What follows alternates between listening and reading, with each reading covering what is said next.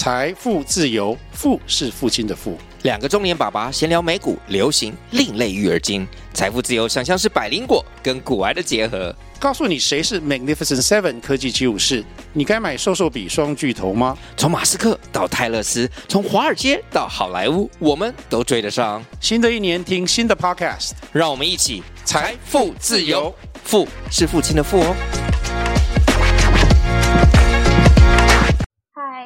欢迎收听女子桌边，我是 Flora。嗨，我是 Penny。那我们今天要来认真闲聊的是二零二三年国中会考作文题目。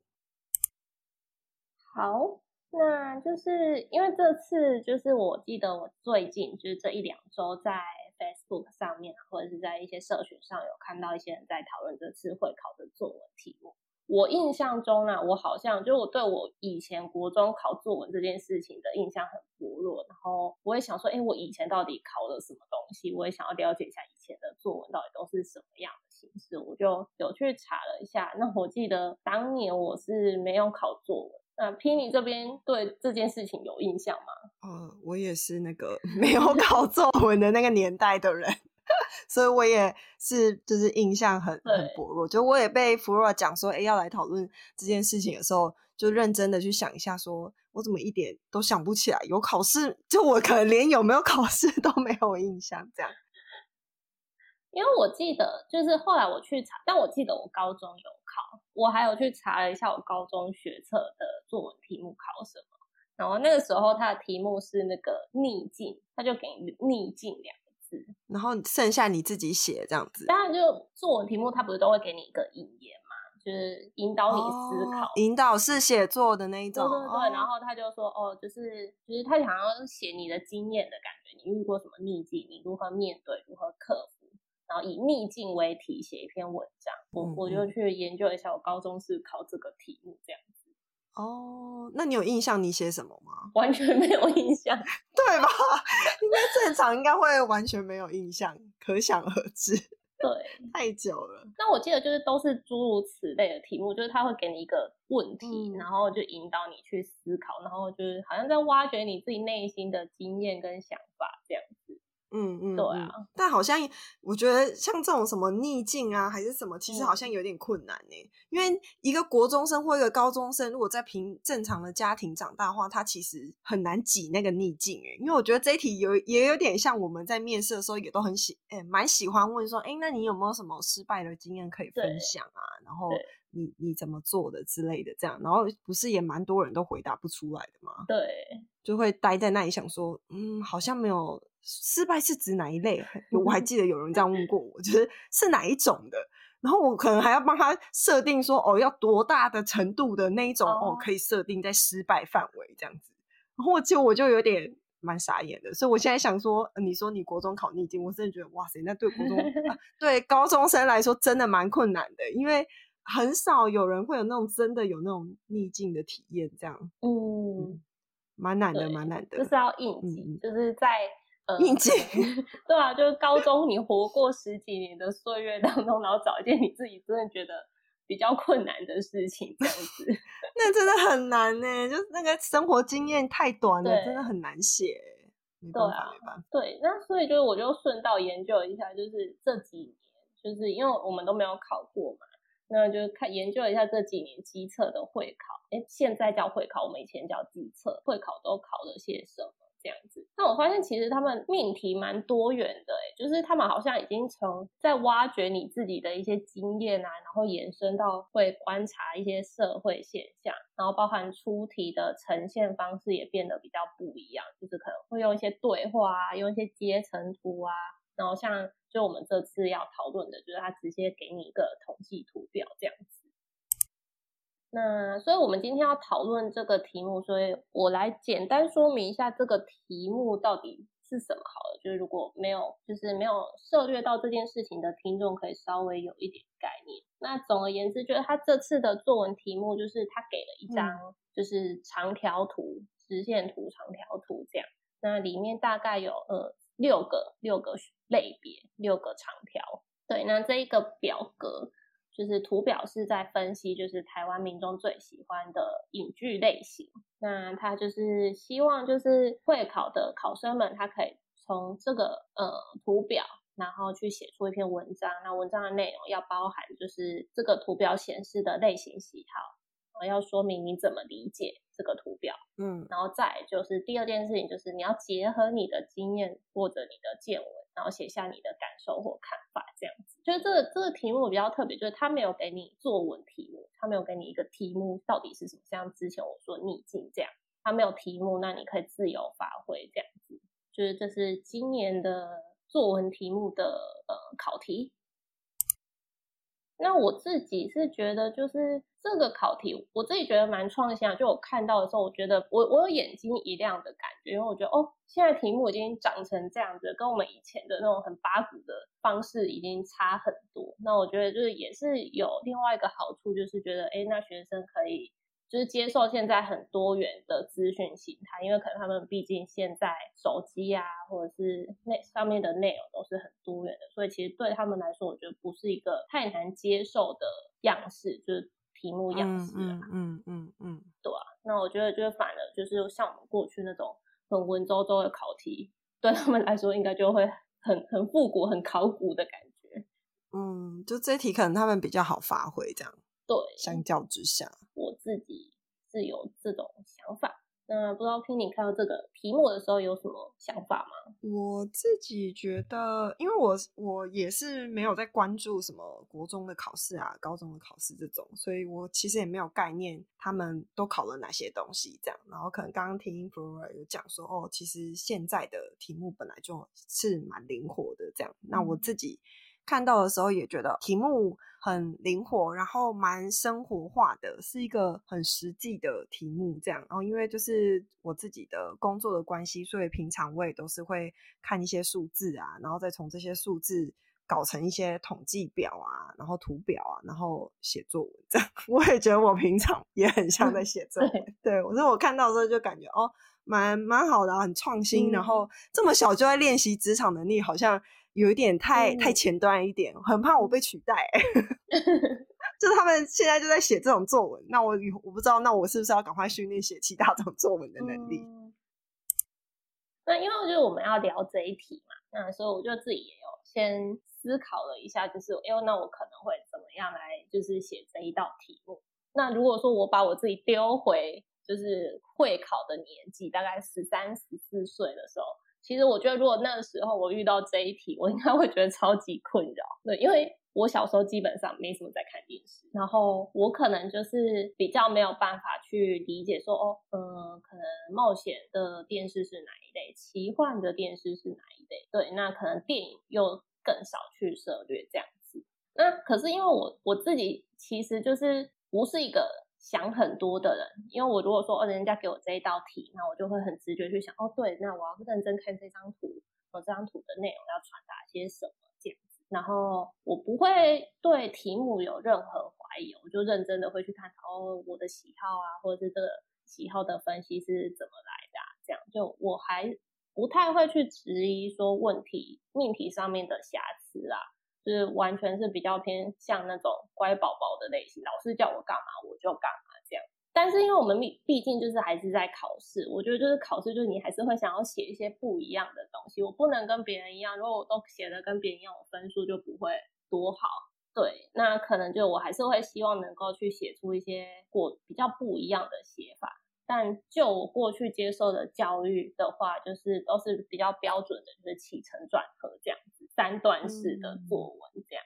那我觉得在发挥上可能还是会比较受限哦。那回归到就刚刚说哦，那到底我会怎么写的话，我因为我刚刚有说，就是我比较少接触就是这种电视剧啊或者是电影啊，那毕竟那是我不熟的东西，所以我可能就比较不会写。那我可能会是比较聚焦在自己的感受，可能就是说我很少看剧。那如果我今天想看剧，我会挑什么样的剧来看？那可能就哦，假设我小时候国中的时候看了很多网络爱情小说好了，那可能我就会写说，哦因为我喜欢看这个，那可能在电视剧的话，就是我会以这个类别来看，这样可能因为我想要跟看小说一样有什么样的感受之类的。那接着就写完我自己的感受之后，再把内容带回去其他的类型，就因为他不是说要探讨其他为什么这些东西会、嗯这些类型会这样子的呈现，就有这样比例的高低。那我可能就会再去抓一个，就是随便举例，因为可能我某某同学他特别喜欢奇幻的电影之类的，然后来分析那个同学就是为什么他是一个什么样的人，为什么喜欢这样的电影之类的，在研究就是先把自己讲完，然后再研究其他人这样子。那可能我不一定有那个同学，就还是得掰一个同学出来这样。哦，懂，就为了答题这样子，对啊，理解理解。我自己可能会嗯这样子写吧。就是我觉得就这题就是确实就是后来有看到蛮多蛮多人在讨论，就是真的会因为你个人的经验啊不太一样，所以会就是会有程度上的落差啦。因为真的不是每个人都很常在接触这种影剧节目啊之类的。婷你这边电视应该看比较多，你会怎么写？对，电视儿童，我是电视儿童。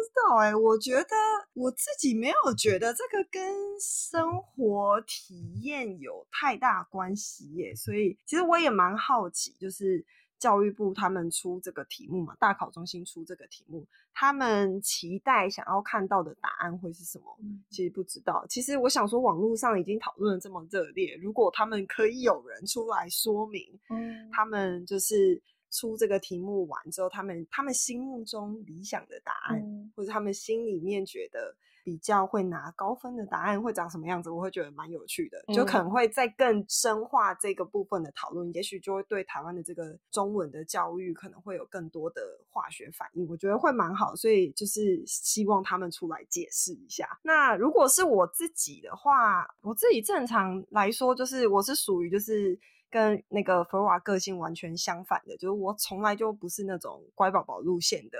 我其实一刚开始，我先把那个图表的，就是长条图的百分比全部加总了，这样。然后我加总之后发现，哎、这全部这个超超过一百，哎，超级奇怪的。我想说，它怎么会超过一百啊？所以这到底是什么？这是什么数据？这好诡异哦！不是一个呃固定观众里面，就是一定数量里面的各各种分类的百分比，所以代表就是每一个人都有很多投票，每个人是复选的，就是、嗯对是多选题的。然后可能我在看题目的时候，就有看到他说写说台湾近年，然后就近年是近哪几年，也没有讲 清楚这样子。就是我个人觉得他的那个不充足的资讯也太多了吧。先把我对他的这个就是各种负面的成见就先放下的，就先放一边，就想说我要怎么写这样。那我自己的话是会先思考我想要往哪几个方向写，然后跟每个方向可能会有的限制有什么，就可能先举个两三个，然后把它的限制方向排一排，这样子再挑选出一个我觉得我自己擅长写，我可以发挥的空间比较大，我就会往这方向想。这一题的话，我会往就是为什么就是动作冒险跟奇幻想象的这个喜好度会。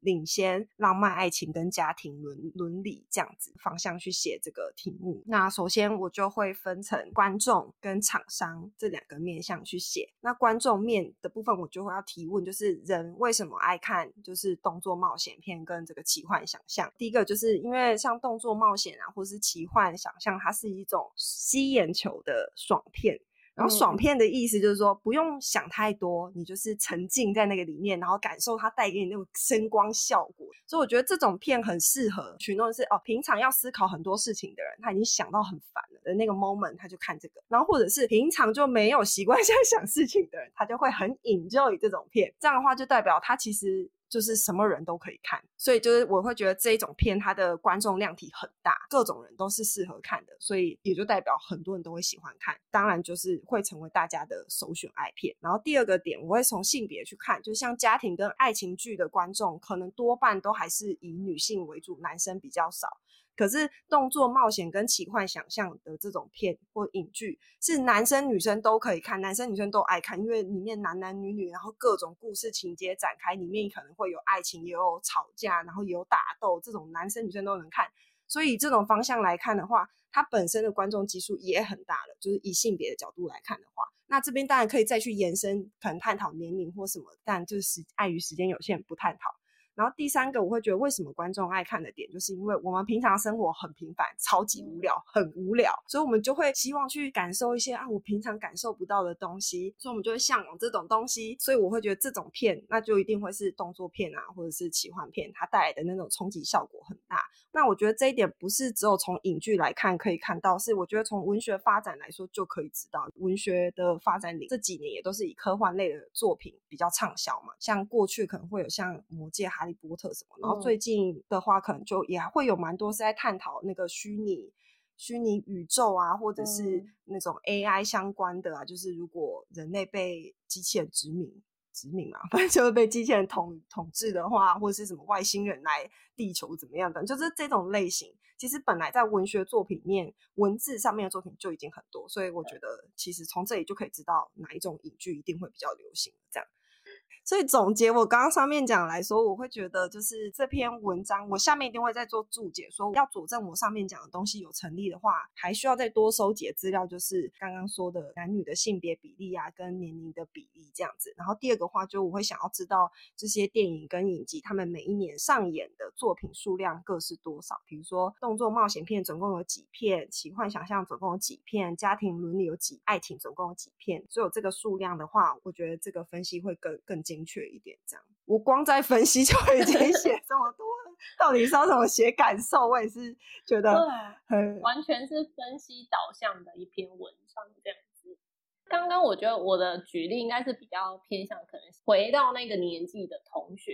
可能会想的方式，听你这边可能就真的完全商务导向，就完全真的是我们在职场上就是真的是这样子在想事情，看这个图表的。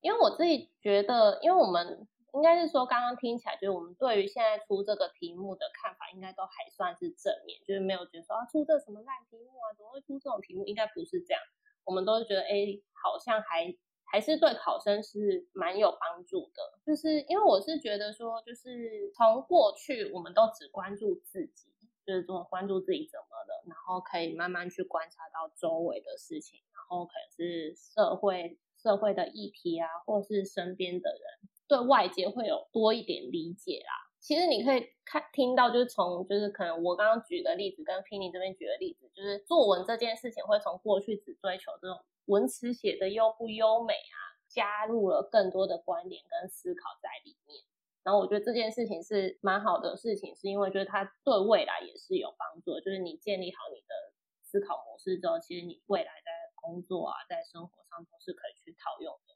对啊，因为你出了社会之后，就是就是要想办法把用文字把一些事件、一些图表、一些脉络都表达清楚。对，这是对于就是职场上是一个蛮重要的能力。这是我觉得为什么大考中心会开始出这种题目的原因。你这边有什么其他的看法想要做补充吗？就是针对他们出这个题目嘛？那我觉得是。我不知道，可能我的想法跟大家的想法也稍微比较不一样一点。就是我觉得，首先有一个我自己也觉得蛮好奇，就是诶，为什么大家会觉得这个题目出的不好？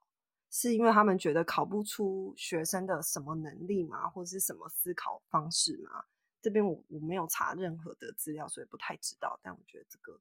感觉蛮好奇的。我刚刚就有一点是我刚刚有提到的，就是有些人是认为就是。生活经验不一样，因为可能就是我刚刚说的，可能并不是每个人都看过电视，每个人都是有看过电影。那如果说可能贫富差距再严重一点的，他可能就像听你刚刚举的例子，他可能不知道，他因为他没看过嘛，他不知道科幻电影或者是冒险电影会需要很多特效，他是没有这个概念的。理解理解，就是这可能连基本知识他都是没有的，就对于这些事情的基本知识他没有这样子，对，会造成就是哎，在对于这这篇文章的诠释上面，可能在程度上面就已经有一个基本面的落差了，这样子。嗯，了解。嗯，我我自己觉得为什么要考这个题目的状况是，我想说，因为我觉得现在是一个很数据导向的社会。然后我们自己在工作的时候，也常常要收集啊、整理跟分析这些数据，所以其实真的蛮长，就是是需要就是看那个数据图，然后说故事。所以可能教育部或者是大考中心他们的重点也会想说，学希望学校教的事情、教的技能是以后学生们出了社会是派得上用场的。所以他们就给了这种比较生活化的题目，就我可以理解，就是他们的用心良苦这样子。但是，嗯，因为我自己本身跟我自己之前的学的大学的念的东西，然后其实跟这些数据导向啊，或者是看数据做什么东西，这种好像是完全比较呃没有什么太正向相关的。但我觉得培养出来的思考能力是一样的，嗯，所以我并没有觉得往自己的内心里面去做反思、去思考、询问自己、问出更多的为什么这件事情没有办法培养思考能力这个事实，这也不是事实。这件事情来说，我觉得我会是否定的答案，就是我并没有觉得做不到，我觉得是做得到的。因为我会觉得说，思考这件事情，不管你是要用在哪一种事情上面，好了，它其实要用的、要做的事情是很类似的，其实是相关的。那我觉得每个考生到底具不具备独立思考的能力，是不是才是教育部跟大考中心他们最想要知道的？我不知道啦，是因为我不是他们，我真的不知道他们的初衷可能是什么这样。嗯。我会觉得说考那些人文相关的题目没有没有不好，这样子就是也是也是可以的。然后那里也一定可以看得出每个学生他们自己的思考能力到哪里这样子。嗯，但有可能就是呃像这种比较就是生活化或者比较大众面向的题目，嗯，可能真的会有刚刚福娃提到的那个点，就是每个人的生活里面是不是都有。电视有电影有影剧这件事情，可能会影响他的那个写写作文的方向吧。对，但是如果头脑灵活一点，那你就是不用不要用电影去想，你就用文学作品去想的话，其实是可以完全是可以举一反三的。但我不知道学生有没有这种这么灵活的举一反三的能力，这样，然后跟平常老师有没有训练他们举一反三的能力？我觉得可能是这样，因为我觉得。就在正常的职场里面，我们自己也都很常遇到，就是我没有看过的东西或我不知道的数据。重点是你遇到一个你未知的事情的时候，你应该怎么去解决，或是你应该怎么去反应，才是最重要的。这样，而不是你知不知道这件事。但我就不知道，就是要求一个国中生要具备这种面对未知的能力，他的解解决状况，他的对应处理到什么程度，会不会也太难这样子？嗯，所以也可以想见刚刚说的那个意见的人，他们觉得就是没有这些生活经验的，可能会对他们来说有点吃力这样子。但如果现在以一个大人的状况来说，我会觉得那是那个大人本来就需要具备的能力。这样，因为我们每天都生活在很多未知的事情里面，这样不知道好像是没有结论的想法，就总之就是这样子。那那听起来感觉，我觉得应该也是，就是教育单位也还在试吧，然后也试图就是给考生、给学生更多的刺激。就是可能像之前就是私小跟平宜聊到，就是我去翻过他们的课本，然后就发现他们课本已经多元到一个程度，就是有个，就是我们以前可能就是假设以国文来说好，就可能有一个一段，就是他这次的那叫什么文章，可能是一小段散文或者是诗或者是什么，然后截取一段放进来，然后他就会教你就读这些，然后。可能旁边有一小栏是解析，解析说哦这一句在讲什么，或者是里面有什么生字要去做学习之类的。我前阵就是翻的，就是呃亲戚小朋友的那个课本，然后就发现哦他们里面就是多了很多不一样的单元，然后可能是会辅助你去思考啊，或者是会加入一些名人的一些意见啊，都放进来，然后给同学多元的去理解这个社会上不同的声音这样。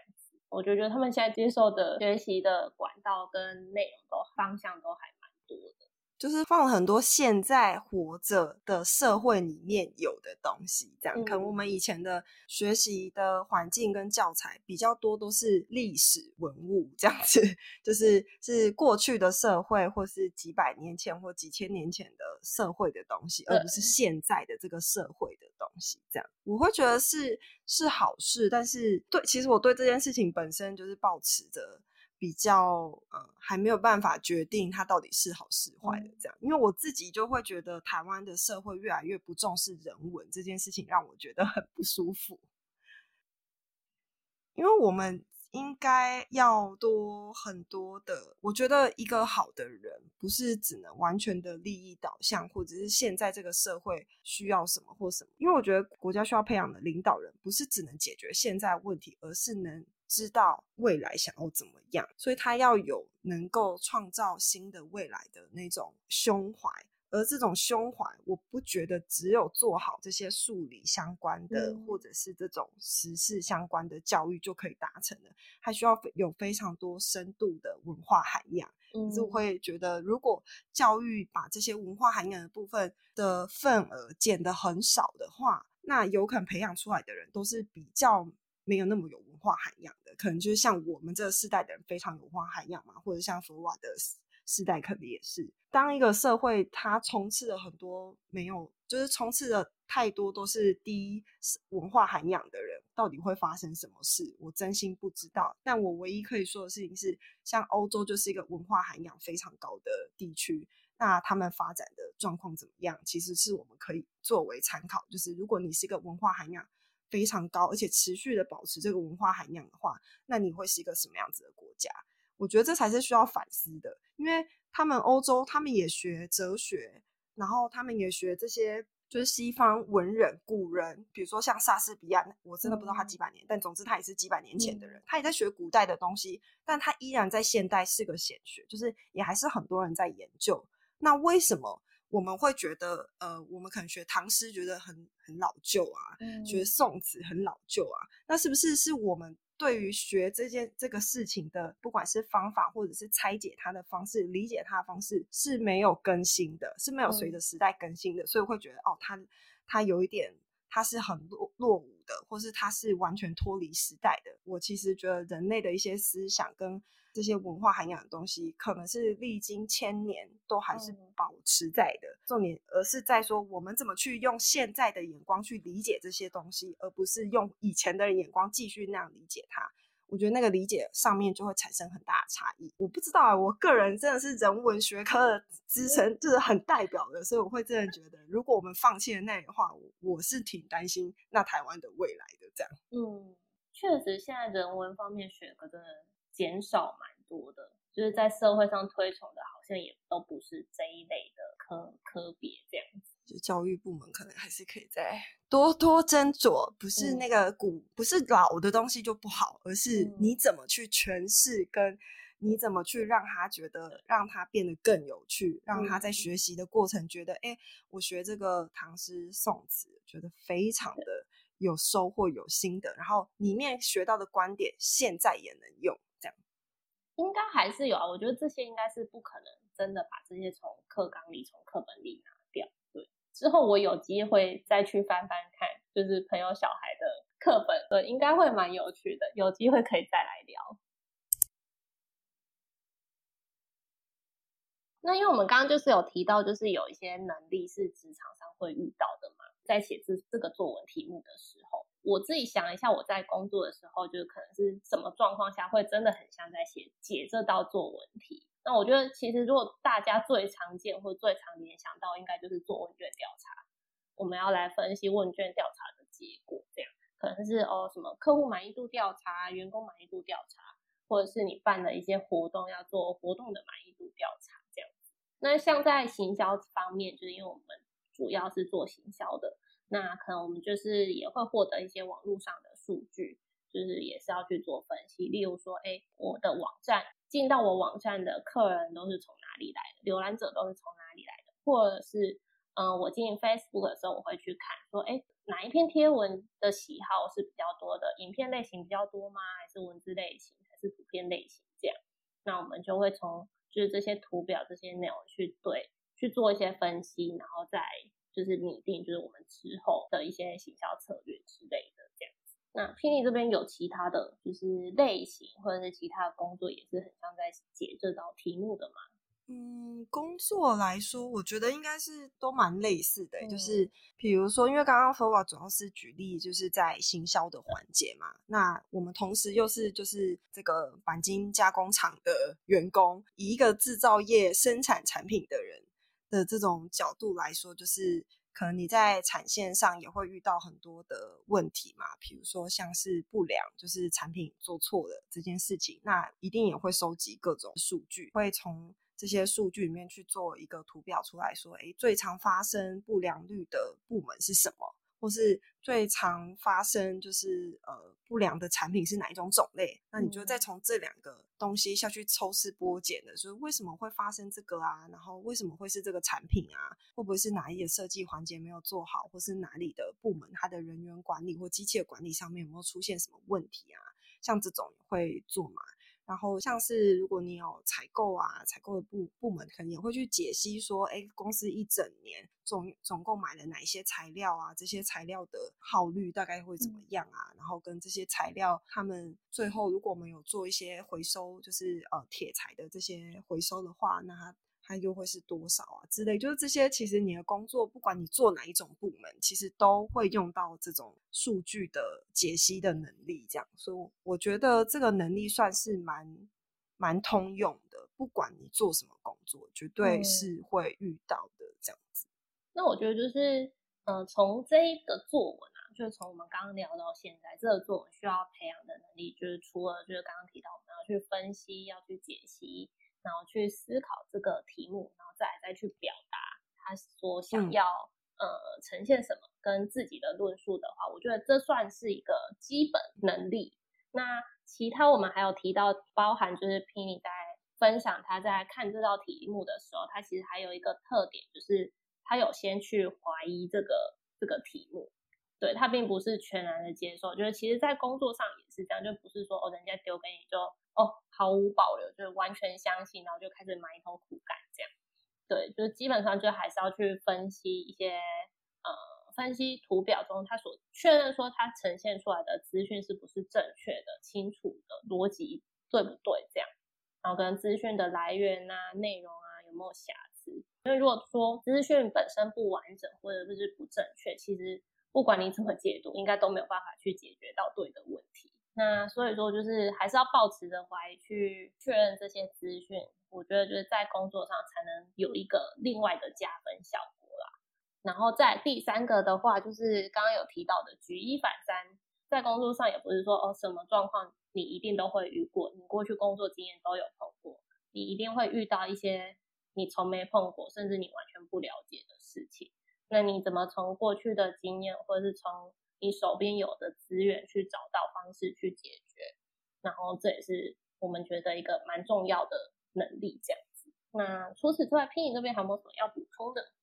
应该就没有了吧？就这样吧，好像蛮蛮充足的。对对啊，对啊。嗯，那所以我们刚刚说明的，就是在就是从这个作文上面，我们提炼出来，我们觉得在职场上我们认为很重要的能力之外，那我们也总结一下。就是我们对这次作文题目的看法。这边的话是提到，可能就是我们都觉得这是一个好的作文的题目。那虽然说它在命题上面有一些瑕疵，或者是在选择素材，就是选择这个题目的方向上面，可能会造成一些呃程度，就是考生程度、生活经验不一样的落差。但总结来说，我们都还是觉得说，能透过这个方式去做一些未来啊。职场上提前的一些训练是一个好事，这样子。好，那我们今天的认真闲聊就到这边，我们下次见，拜拜，拜拜，谢谢大家，谢谢。